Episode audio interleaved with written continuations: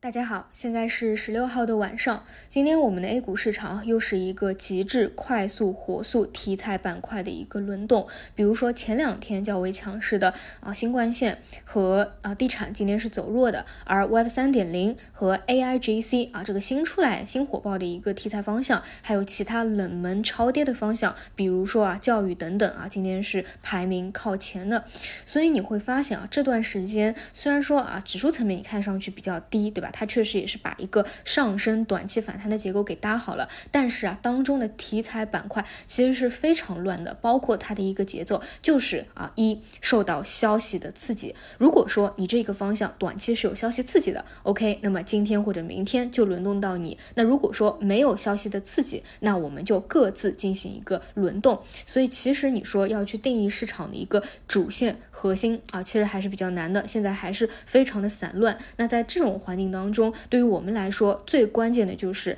一定要去分辨清楚每一个分支目前所处的一个位置，以及它所处的一个阶段啊，以及它这一轮行情的一个定义啊，千万不要再反复横跳了。除了之前讲过啊，短期走弱掉的这个赛道股的方向是需要进行一个啊呃一个调仓换股的一个切换的，毕竟这是一个短期适应市场风格大方向的一个问题啊。那在大方向跟市场风格匹配以后，那你就去看这几个 A B C D。啊，E F 轮动的分支处于什么样的一个阶段？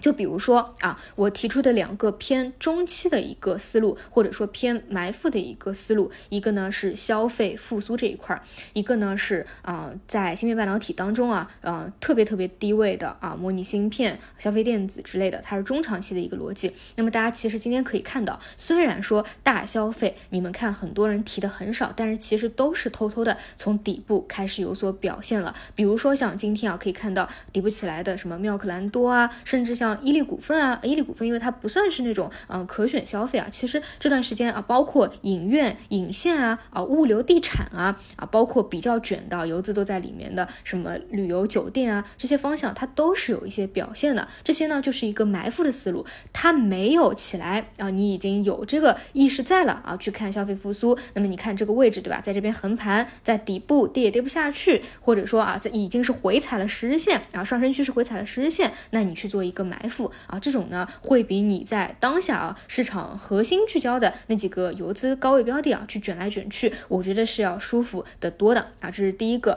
那市场的人气啊现在也没有那么高，可以去后续持续关注一下有没有资金形成一个合力。那么第二个呢，就是早晨有给大家讲过的消费电子啊偏向于中长期的一个思路，但是呢一定要记住。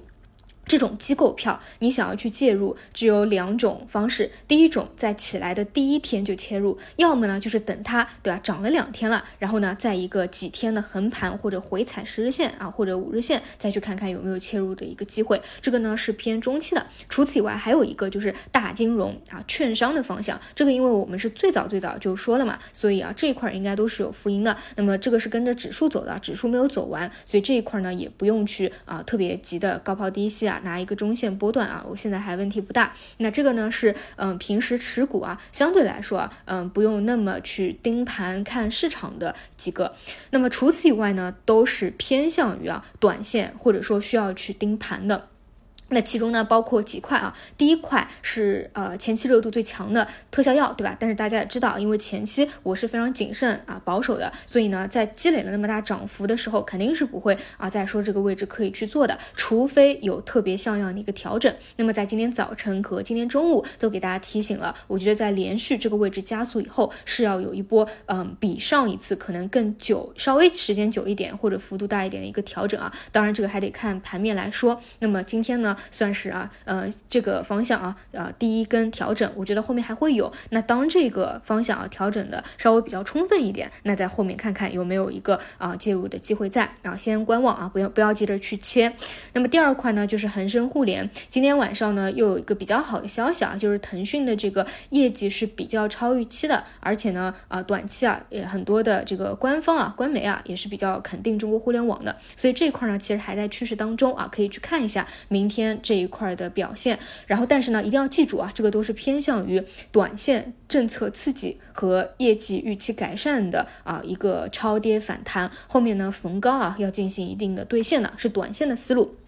那么另外还有一块呢是房地产，房地产呢，嗯，短期来说啊，今天的一个走势是比较不及预期的，因为房地产的一个中军啊，这个新城今天都是给你打到啊跌停，但是呢，到尾盘的时候有资金有一个适当的回流，那这一块呢，可以给它几天的时间看一看有没有资金的一个回流修复，因为目前呢就是有事件刺激，那就往事件刺激的方向跑，事件刺激结束了，没有消息了，那纯粹就是一个资金的轮动。啊，那么可以去观察一下在。底部起来啊，刚刚有几天的回调以后，有没有资金在做一个回流？因为它的位置呢，相对于啊那个炒得高的呃特效药，相对来说比较低，所以还可以去关注一下后面两天的一个情况。短期来说啊，市场的一个分支啊，真的是太多了。因为超跌的方向多少都会有一些预期改善，或者说真实啊出出现了一些消息的刺激。包括说今天晚上啊，又有一个消息啊，一个板块发酵了，就是游戏这个方向啊。人民网评论啊说，事实证明电子游戏早已摆脱了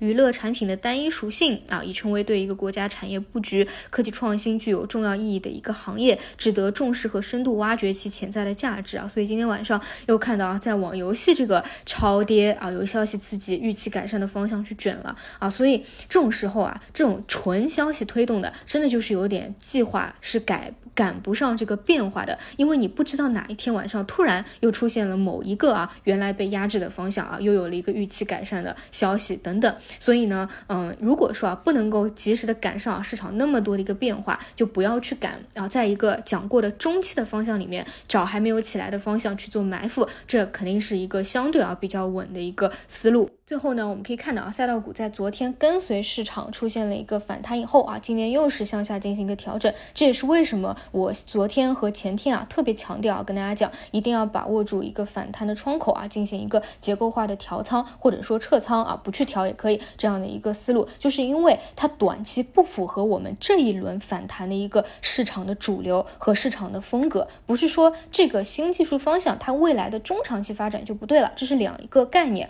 但是呢，你。不管怎么说啊，哪怕往后面一年和两年来看，大家记住去看新能源这个大方向，你只能够聚焦在渗透率低、景气度还高的那些新技术的方向，就不要再去那些老方向上面去卷了啊！这些其实大家都知道的，肉眼可见的，到明年后年都是可能会啊有边际下滑的这样一个业绩的概念在，所以它不只是短期市场风格的问题了，是真的是因为一些老的那些方向啊，呃，它的一个成长性和景气度不能跟过去两。年相比的一个原因，但是呢，我给大家讲过的、梳理过的那些新技术的方向和储能以及海风，明年呢还是继续去看的啊，只是当下不适合短期的一个环境啊，所以是做中长线的，那就是另外一个思路，去把握好节奏就好，并且呢，赛道啊作为我们一个市场当中啊，毕竟是核心的一个主流方向之一嘛，你在板块轮动的角度来说啊，未来多少啊，虽然市场的风格不在这儿，也是会轮动到的，但是我估计啊，轮动到的话，可能也是啊。市场上最强势的那些新技术，好吧？